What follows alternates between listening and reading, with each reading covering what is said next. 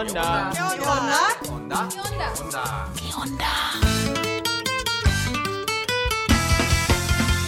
Stimmen aus Lateinamerika. Voces de América Latina. Hallo und willkommen zum Onda-Info 558. In vielen Ländern Lateinamerikas schlägt die Wirtschaftskrise jetzt mit voller Wucht zu und immer mehr Menschen machen sich auf den Weg in den Norden, angelockt vom American Dream. Ein Beispiel ist Ecuador. Den kleinen Andenstaat verlassen gerade so viele Menschen wie seit der Jahrtausendwende nicht mehr, vor allem wegen der schlechten Wirtschaftslage und der gestiegenen Kriminalität. Auch unser neuer Rheinhörer führt uns nach Ecuador. Im Podcast Radio Semilla geht es um alles, was mit ökologischer und sozialer Regeneration zu tun hat. Wir hören rein ins Interview mit Moderator Felipe Alvarez. Was passiert eigentlich, wenn eine geliebte Person stirbt, wir uns aber nicht auf die gewohnte Weise von ihr verabschieden können, weil es die Pandemiemaßnahmen nicht zulassen? Camila und Carito teilen mit uns ihre Erfahrungen, wie sie den Abschied von einem geliebten Menschen in Pandemiezeiten erlebt haben.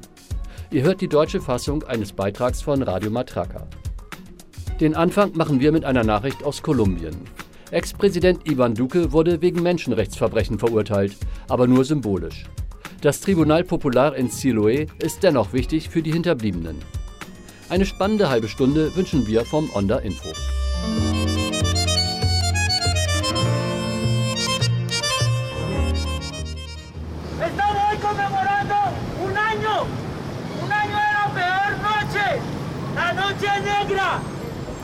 Del 3 de mayo. Fueron siete, siete en una sola noche. Kolumbien. Am 20. Februar hat eine internationale Jury symbolisch den kolumbianischen Staat für Menschenrechtsverbrechen und Verbrechen gegen die Menschheit verurteilt. Das Tribunal Popular in Siloé beschuldigt den damaligen Präsidenten Ivan Duque sowie weitere führende Politikerinnen und Sicherheitskräfte für den Tod von 16 Menschen während der Proteste 2021 im Stadtteil Siloé in Cali verantwortlich zu sein. Am 28. April 2021 hatte in Kolumbien der Paro Nacional begonnen, eine landesweite Protestbewegung gegen Repression, die neoliberale Gesetzgebung und das schlechte Pandemiemanagement der konservativen Regierung unter Ivan Duque. Ein Schwerpunkt der Proteste lag in der drittgrößten kolumbianischen Stadt Cali und dort besonders im einfachen Arbeiterbezirk Siloé am Westrand der Stadt. Aquí vienen más y los tiran directamente a la contra Siloé. En medio de la gente así sin más. Am 3. Mai 2021 wurde dort eine Trauerkundgebung von Spezialeinheiten der Polizei massiv angegriffen. Sieben Menschen starben in der Nacht an Schussverletzungen. ¡Ayuda! ¡Ayuda, por favor! Das Tribunal Popular in Siloé wurde im Mai 2022 von Familien und Opfern, Menschenrechtsverteidigerinnen und der katholischen Kirche ins Leben gerufen, weil die Staatsanwaltschaft bis auf wenige Fälle keine Untersuchungen zur Gewalt der Sicherheitskräfte angestellt hat. José Benito Garzón, Menschenrechtsbeauftragter der Katholischen Universität, erklärte, El Tribunal Popular para Siloé es una iniciativa das Tribunal ist eine Initiative, um Gerechtigkeit einzufordern. Aber vor allem geht es darum, die Wahrheit herauszufinden. Der 3. Mai 2021 ist ein wichtiges Datum. Es war zwar nicht der einzige Übergriff, aber an dem Abend wurden die TeilnehmerInnen einer Gedenkkundgebung in Siloé Opfer eines massiven Angriffs von Polizisten und Zivilpersonen, der mehrere Tote und Verletzte forderte. que dejó un saldo de heridos y varias personas asesinadas. Das Tribunal prüfte Beweismaterial in den Fällen der 16 Toten und 159 Verletzten, das Aktivistinnen aus dem Viertel zusammengetragen hatten. Dazu zählen Fotos, Handyvideos, Krankenakten, Medienberichte und Zeugenaussagen. Zu den schwerwiegendsten zur Last gelegten Verbrechen zählen Mord, gewaltsames Verschwindenlassen und Folter. Mehr als 100 nationale und internationale Organisationen unterstützen das Tribunal. Mit dem symbolischen Urteil vom 20. Februar werden für diese Verbrechen nun der Ex-Präsident Ivan Duque, hochrangige PolitikerInnen und Sicherheitskräfte für 16 Todesopfer im Viertel Siloé in Cali verantwortlich gemacht. Ivan Duque hatte die Protestierenden als aufständische Vandalen und Terroristen bezeichnet und über 3000 Militärs nach Cali beordert. Das Oberkommando in Cali übernahm der ehemalige Militärgeneral Eduardo Zapatero. Darüber hinaus werden der ehemalige Verteidigungsminister, der Generalstaatsanwalt, die Gouverneurin des Departamentos Valle de Cauca und Calis Bürgermeister für die Verbrechen verantwortlich gemacht. Angeklagt wurden zudem Polizeikommandanten und Befehlshaber der Spezialeinheiten zur Aufstands- und Terrorbekämpfung. Zahlreiche Menschen in Siloé sollen gezielt durch Scharfschützen erschossen worden sein. Der amtierende kolumbianische Präsident Gustavo Petro hatte bereits vor einigen Wochen versprochen, die Opfer staatlicher Gewaltanwendung zu entschädigen. Auch dafür sind Beweismittel und Recherchen wie die des Tribunals wichtig.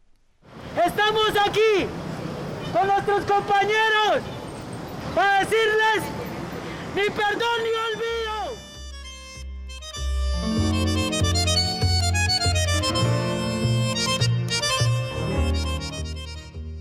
Ist das noch der American Dream oder eher der Versuch, einem Albtraum zu entkommen? Während der Corona-Pandemie mit ihrer scharfen Grenzpolitik versuchten zwischenzeitlich weniger Personen, legal und illegal in die USA einzureisen. Jetzt aber schlägt die Wirtschaftskrise in vielen Ländern Lateinamerikas erst mit voller Wucht zu und überall packen Menschen ihre sieben Sachen, um sich auf den Weg in den Norden zu machen. Viele nehmen dabei den Fußweg durch die gefährliche Darien-Enge zwischen Kolumbien und Panama in Kauf. Eine Viertelmillion Migrantinnen zählten die Behörden von Panama 2022. Das waren doppelt so viele wie im Jahr zuvor. Die meisten von ihnen kommen aus Venezuela, gefolgt von Ecuador. Den kleinen Andenstaat verlassen gerade so viele Menschen wie seit der Jahrtausendwende nicht mehr, vor allem wegen der schlechten Wirtschaftslage und der gestiegenen Kriminalität. Es berichten Gado Paguay und Mirjana Jandek. Ich saß verzweifelt zu Hause, so wie alle Leute. Und als wir so zu Hause eingesperrt waren, kam mir der Gedanke, sobald sich das mit der Pandemie ein bisschen beruhigt, werden alle in die USA auswandern. Hier gibt es ja nichts. Es gibt kaum Arbeit, so direkt nach der Pandemie. Hugo Chaumana ist 24 und lebt in der Gemeinde Quisapincha in den zentralen Anden Ecuadors. Dass Leute hier aus Quisapincha in die USA migrieren, ist nicht neu. Im Gegenteil, die meisten Menschen in den ecuadorianischen Anden haben mindestens einen Familienangehörigen oder eine Freundin in den USA. Trotzdem hatte Ugo mit seiner Vorahnung recht. Aktuell verlassen so viele EcuadorianerInnen das Land wie seit der Jahrtausendwende nicht mehr. Manche sprechen schon von einem Exodus. Ugo selbst hat eine Schwester und einen Bruder, die seit knapp zehn Jahren in den USA leben. Und eine Nichte, die sich erst vor wenigen Wochen auf den Weg gemacht hat.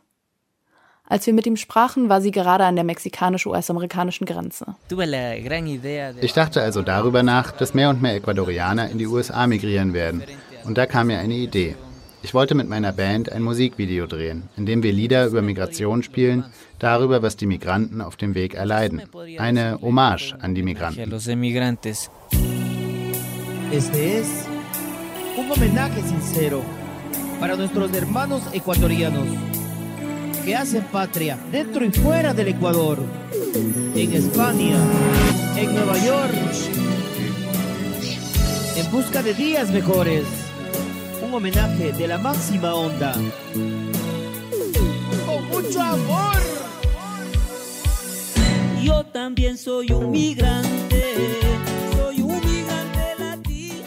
Marcelo Manotoa, einer der Gemeindevorsteher, erzählt uns, dass in Quisapincha etwa 17.000 Menschen leben. Ein dichter Nebel liegt an dem Tag über dem Dorf und die Leute, die über die Straßen laufen, schlingen ihre Ponchos fest um die Körper. Unten im Dorf arbeiten viele Leute im Handel und oben im Hochland widmen sich die meisten der Landwirtschaft. Marcelo Manotoa erzählt, dass es vor allem die Leute aus dem Hochland sind, die auswandern. Denn in den letzten Jahren ist es immer schwieriger geworden, landwirtschaftliche Produkte zu Preisen zu verkaufen, von denen man leben kann.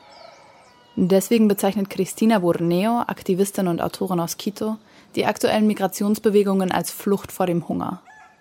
Ihr macht vor allem die Andenprovinz Chimborazo Sorgen. Im Chimborazo leben heute die meisten Kinder mit chronischer Unterernährung. Kinder sterben buchstäblich vor Hunger und niemand bringt das mit Migration in Verbindung. Die Provinz leert sich immer mehr und der Grund heißt Hunger. Die Leute haben keine drei Mahlzeiten am Tag. Es ist ein Exodus ums Überleben. In Quisapincha ist die Situation ähnlich, erzählt uns die 74-jährige Maria Carmen Casicama. Wir haben nichts. Wir verkaufen unser Heu und unsere Kartoffeln viel zu billig. Und die Sachen wachsen nicht gut. Wir haben wenig zum Verkaufen. Deswegen gehen die Leute weg. Alle gehen weg. Aus allen Dörfern.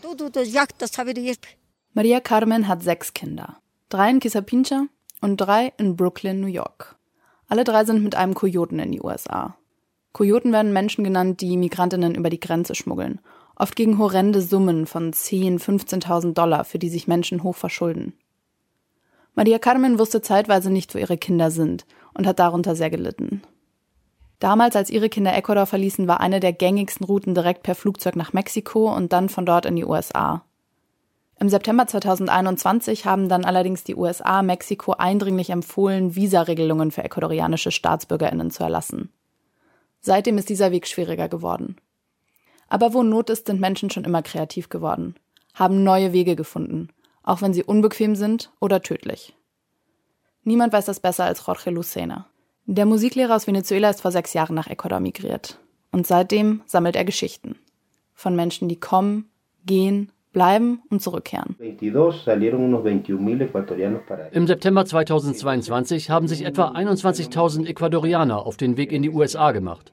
Es gab ein interessantes Phänomen zu beobachten. Die Menschen sind in Karawanen losgezogen. Venezolaner, Kolumbianer und Ecuadorianer.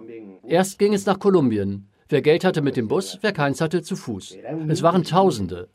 Im Oktober wurde ich selbst auch zu so einer Karawane eingeladen. Erst führte Mexiko die Visapflicht für EcuadorianerInnen ein und dann Guatemala. Jorge interpretiert das so, dass die USA damit ihre Grenze weiter nach Süden verlagern. Viele machen sich heute auf den gefährlichen Weg durch die Darien-Enge. Das bedeutet bis zu sechs Tage zu Fuß durch den Dschungel zwischen Kolumbien und Panama.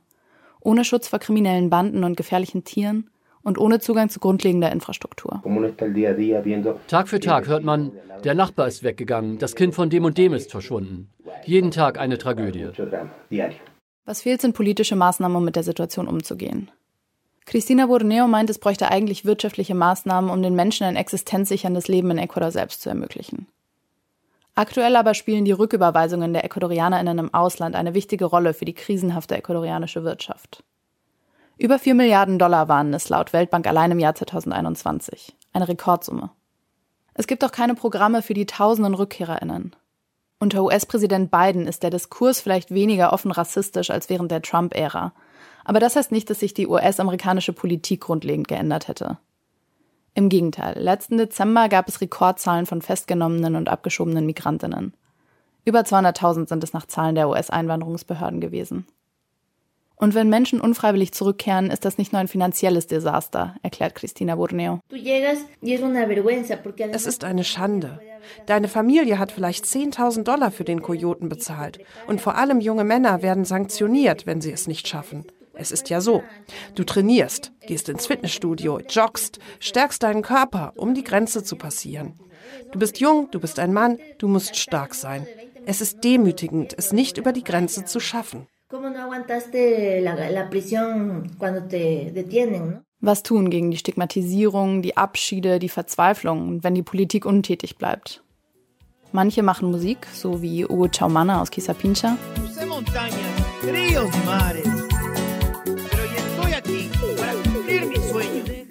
Und andere schreiben, so wie Jorge Lucena, der Geschichtensammler. Ya no eres un habitante. Y pronto no serás ni ciudadano. Du bist kein Einwohner mehr und bald nicht einmal Staatsbürger. Es ist Zeit zu gehen. Du musst los, auch wenn du nicht willst. Alles zurücklassen und noch ein wenig mehr. So viel in einen Rucksack passt. Ohne Geld, ohne Kompass. Du nimmst mit, was geht. Alles, was in deinen Kopf passt. Alles, was dein Herz schafft. Alles, was deine Seele umfasst. Todo lo que pueda tu corazón. Todo. Todo lo que abarque tu alma.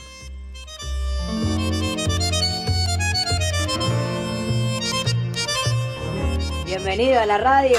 Hola, hola, hola, hola, hola, hola. Gracias por escuchar Radio Victoria. Radio Voces. Donde tu voz se escucha. Radio comunitaria es el contrapeso a, a bueno, tantos medios de que le meten tanta chatarra. Onda Rheinhörer. Reportajes de nuestras radios comunitarias amigas. Para servirle, dígame. Übersetzt, kontextualisiert und zusammengefasst.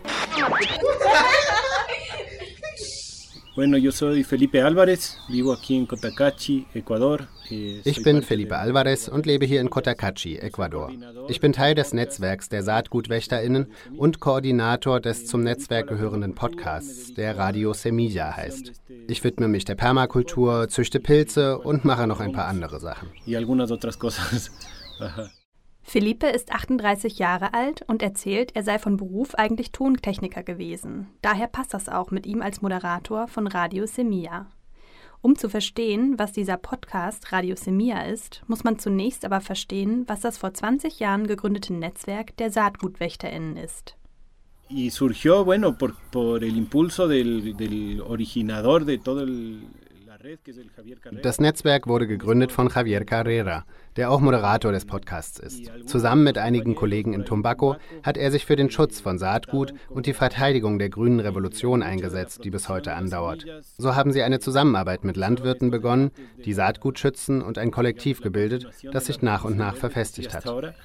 Eh, y trabajando con campesinos, protegiendo las semillas y comenzaron como a, a formar un colectivo.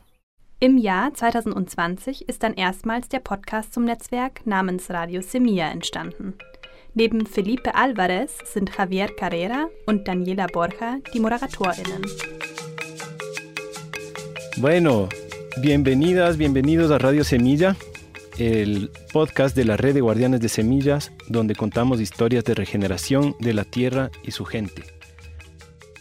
In jeder Folge sprechen die Gäste etwa eineinhalb Stunden lang über ihre Erfahrungen und ihr berufliches, persönliches, ökologisches und soziales Wissen. Es geht zum Beispiel darum, wie man einen städtischen Gemüsegarten anlegt, wie Geburtshilfe bei den Kichwa-Indigenen funktioniert, wie man glückliche Hühner hält oder wie das Konzept des Buen Vivir in die ecuadorianische Verfassung eingearbeitet wurde. Felipe fasst das alles unter dem großen Thema der ökologischen und sozialen Erneuerung zusammen. No podemos solo querer transformar la agricultura, por ejemplo, porque la agricultura es parte de un sistema.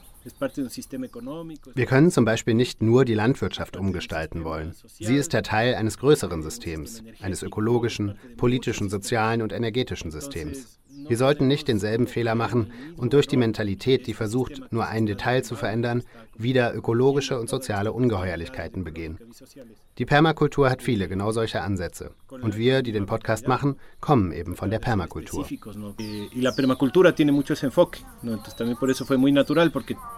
Todos los que hacemos el podcast venimos desde la permacultura. Und dementsprechend divers sind die Themen und die GesprächspartnerInnen, die in den bisher 70 Folgen des Podcasts vorgekommen sind.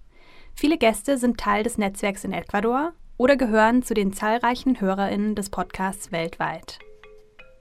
Vamos a escuchar historias de semillas de miles de años. Vamos a escuchar cómo las culturas se han relacionado con sus semillas por miles de años. Buenos días, estamos aquí con Leo Wild para hablar de qué es el dinero. Esta vez entrevistamos a Genevieve Rajoy, una experta de salud reproductiva holística con experiencia de más de 16 años. Jenny nos ayuda a entender y monitorear la fertilidad femenina. El programa de hoy es Siembra tu huerta urbana con Fernanda Meneses. Das Podcast-Projekt wird dabei ausschließlich durch Spenden finanziert.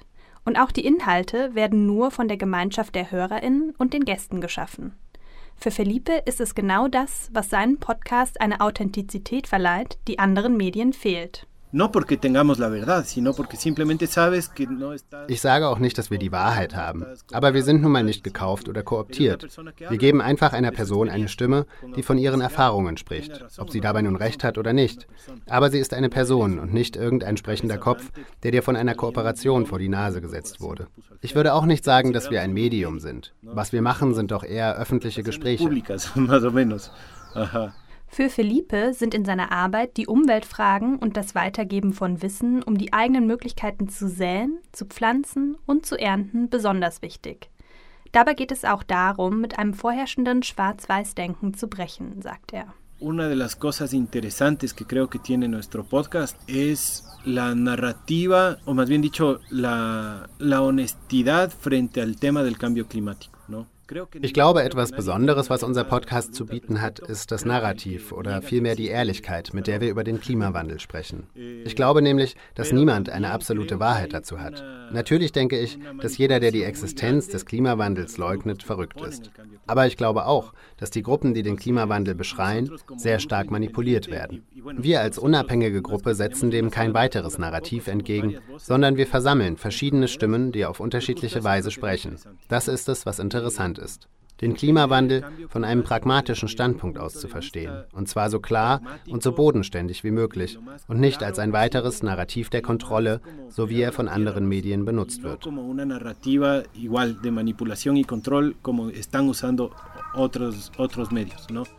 Felipe ist daher sehr zufrieden mit der Entwicklung des Podcasts Radio Semilla. Was er sich persönlich für die Zukunft aber wünscht, ist mehr politische Einflussnahme. Und das meine ich nicht auf parteipolitischer Ebene, sondern eher im Sinne eines Widerstands, um nicht zuzulassen, dass Gesetze verabschiedet werden, die nicht verabschiedet werden dürften oder die bereits verabschiedet sind. Denn es gibt eine starke Tendenz, Gesetze zu verabschieden, die immer mehr zentralisieren und immer mehr Macht an die Kontrollorgane geben. So konzentriert sich die Macht bei den politischen Eliten, während den Bürgern, den Bauern und den Landwirten die Einflussmöglichkeiten entzogen werden. Zum Beispiel ist es hier in Ecuador zum Glück bisher nicht gelungen, den Saatgutaustausch zu verbieten, wie es in anderen Ländern der Fall ist, aber es wird weiterhin versucht. So unterschiedlich die Themen jeder Folge von Radio Semilla auch sein mögen, was der Podcast am Ende zeigt, ist, dass eine ökologische Erneuerung nur möglich ist, wenn sie mit einer sozialen Erneuerung einhergeht. Es decir, si es que uno aprende las cosas más básicas, ¿no? de, de sembrar, de cómo sembrar, ich meine, wenn man die Grundlagen des Pflanzens lernt, wenn man lernt, den Boden anstatt ihn zu zerstören, sich erneuern lässt, dann ist das nicht die einfachste Sache der Welt. Aber es ist auch nicht so schwer. Schwerer ist da die Frage, wie wir uns mit anderen einig werden können, wie wir Entscheidungen treffen. Wie können wir uns selbst erneuern? Wie können wir eine Gemeinschaft sein? Und wie gehen wir mit anderen Gemeinschaften um? Wie gehen wir mit anderen Menschen um? Das ist der schwierige Teil. Am Ende ist mein Ziel mit dem Podcast, die Instrumente der Resilienz und der Eigenständigkeit zu stärken. Fortalecer más estas herramientas de resiliencia y de, eh, de soberanía, ¿no? Básicamente.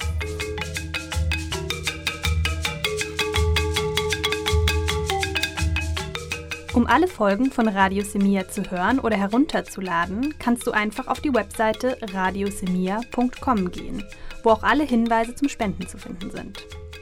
Radio Semia ist außerdem über die großen Audioplattformen hörbar.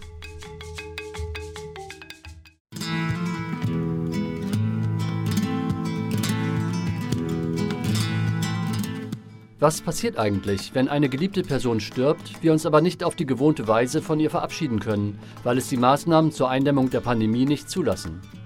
Radio Matraca hat darüber mit zwei Frauen gesprochen, Camila und Carito.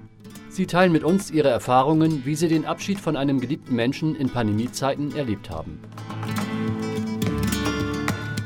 Camila kommt aus Santiago de Chile und lebt in Berlin. El 2021 en junio sucedió que mi abuela se fue de este plano. Im Juni 2021 ging meine Großmutter von dieser Welt. Als sie starb, war das ein Problem, denn in Chile gab es eine Schutzmaßnahme, der zufolge Menschen, die aus dem Ausland einreisten, in Quarantäne gehen mussten. Genau deshalb bin ich nicht gereist, denn normalerweise finden die Beerdigungen nach einer Totenwache von ein oder zwei Tagen statt no, no era posible llegar a ese momento.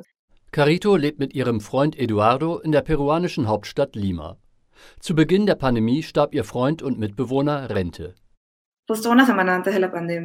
Nur eine Woche vor der Pandemie waren wir mit ihm am Strand, an einem Samstag. Und am nächsten Tag hieß es, ab Montag darf niemand mehr das Haus verlassen. Er sagte, Leute, ich habe mich infiziert, also werde ich meine Quarantäne hier im Haus von Chris verbringen. Er sagte, dass er sich nicht gut fühle, dass er Fieber habe.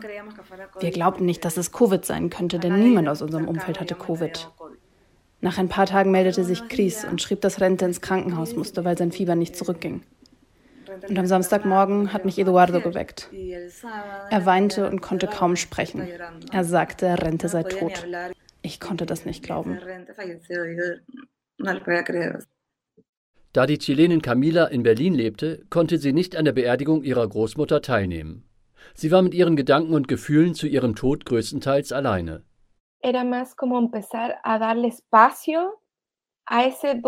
Es ging eher darum, der Trauer einen Raum zu geben oder wirklich zu akzeptieren, dass das Leben dieser Person auf dieser Welt zu Ende ist. Aber es begann auch ein anderer Prozess, zu akzeptieren, dass die Person weg ist, dass nur noch Erinnerungen und gemeinsame Erfahrungen bleiben. Oder auch zu akzeptieren, dass durch das Leben dieser Person Geschichten entstanden sind. Und eine dieser Geschichten ist zum Beispiel mein Leben. Es war also nicht einfach nur ein Ende. Es war für Camila eher ein neuer Abschnitt, den Tod zu akzeptieren. Das gelang ihr aber nicht sofort. Für mich war es zunächst einmal ein Schock, so wie wenn die Zeit stehen bleibt. Viele Wochen lang stand die Zeit still. Alles ist irgendwie irreal. Eh, du spürst es nur, weil du es weißt, nicht weil du es siehst oder erlebst. Eh, Aber es war ein Prozess mit einem davor und einem danach in der Trauerphase. Und das hat mir sehr gut getan. Für Carito aus Peru war der Tod ihres Freundes Rente auch deshalb so hart, weil die Traditionen und Prozeduren rund um den Tod wegen der Pandemie nicht möglich waren. Es gab keine Totenwache, sondern nur eine Online-Messe. El 4 de abril fallece Rente Rente ist am 4. April gestorben. Du verstehst nichts. Du musst verstehen lernen, dass die Person, mit der du drei Jahre lang zusammen gelebt hast, nicht mehr da ist. Zum Glück war ich nicht alleine, sondern mit Eduardo. Wir gingen in sein Zimmer, zündeten Kerzen an und sprachen. Danach bin ich jeden Tag in sein Zimmer gegangen und habe dort sauber gemacht. Sein Zimmer sollte ordentlich sein. Er sollte nicht in Vergessenheit geraten. Seine Familie durfte seine Sachen erst im August abholen. Ich habe seine Sachen nur sauber gemacht, aber ich dachte immer, wie schön sind diese Sachen, wie schön dieses Bild. Es war, als wenn ich ihn neu kennengelernt hätte.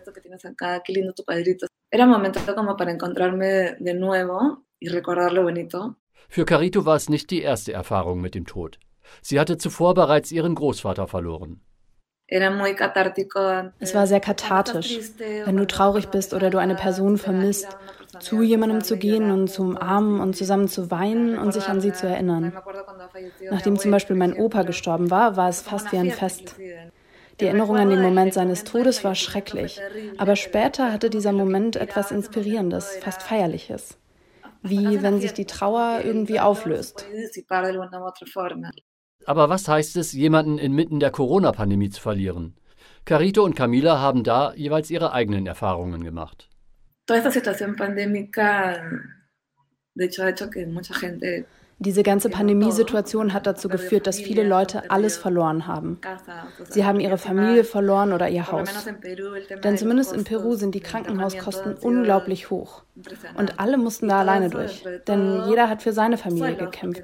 Denn das durfte dir nicht passieren. Du durftest nicht krank werden. Ich glaube, für viele war das eine Feuerprobe. Creo que la muerte no está dignificada. No hay espacio para la muerte. Ich glaube, der Tod wird nicht ausreichend gewürdigt. Es gibt keinen Platz für den Tod. Denn nach dem Tod nützen wir nichts. Wenn du stirbst, produzierst du nichts mehr. Du bist nicht mehr Teil der Gesellschaft. Und damit meine ich nicht nur den physischen Tod. Ich glaube, in dieser Gesellschaft wird jede Form, die nicht in die Produktionsstandards passt, beiseite gedrängt. Man sieht ja die Alten, wie sie sich sozial isolieren. Und sterben werden wir alle. Und obwohl wir das wissen, kümmern wir uns nicht um das Älterwerden oder um die Kranken. Wir alle verdienen es, so zu leben, dass wir mit Liebe und Freude leben können. Todos merecemos vivir con derechos que nos permitan vivir con amor, con alegría. In der Gesellschaft des Kapitalismus, des Konsums und der verschärften Produktionsbedingungen, in der wir leben, erhalten der Tod und seine Rituale nicht die Aufmerksamkeit und die Würdigung, die sie verdienen. Die Pandemie hat gezeigt, dass diese Entfremdung und Entmenschlichung von den Ritualen noch schlimmer werden kann, mit sehr schmerzhaften Auswirkungen auf diejenigen, die das durchleben mussten. Noch einmal Camila. Wir haben verschiedene Etappen im Leben. Und eine ist der Umgang mit dem Tod. Und der Tod ist etwas, den wir in unserer Gesellschaft viel zu sehr ignorieren. Und die Pandemie hat nur gezeigt, wie hart es sein kann, wenn man jemanden loslassen muss und es nicht geht, weil man es nicht darf. Dieser Beitrag ist denen gewidmet, die nicht mehr bei uns sind und die wir in unseren Herzen tragen.